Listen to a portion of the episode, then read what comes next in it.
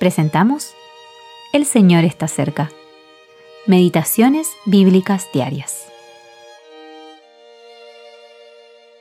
Meditación para el día 27 de octubre de 2023.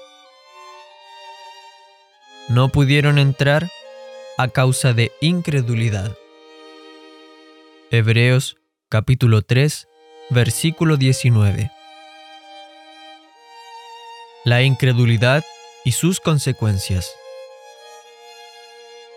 Aquí, como en todas las páginas del libro inspirado, se nos enseña que la incredulidad es la cosa que entristece el corazón de Dios y deshonra su nombre.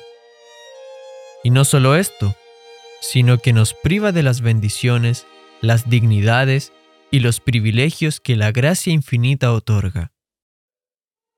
Tenemos escasa idea de lo mucho que perdemos en todo concepto por causa de nuestra incredulidad. Exactamente como en el caso de Israel, la tierra estaba ante ellos con toda su fecundidad y belleza, y se les mandó que subieran y tomaran posesión, pero no pudieron entrar a causa de incredulidad.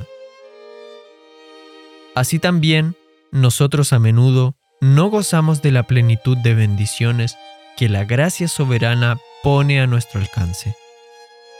Los tesoros del cielo están abiertos ante nosotros, pero no alcanzamos a apropiárnoslos.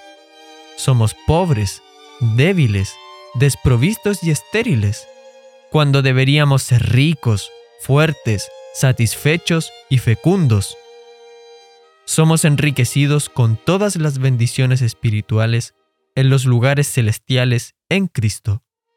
Pero de ellas no nos apoderamos como deberíamos y por tanto permanecemos pobres y débiles.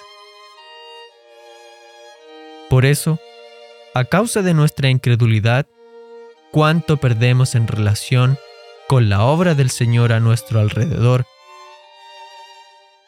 En el Evangelio leemos que nuestro bendito Señor no pudo hacer grandes obras en cierto lugar a causa de la incredulidad de ellos. ¿Esto no nos dice nada?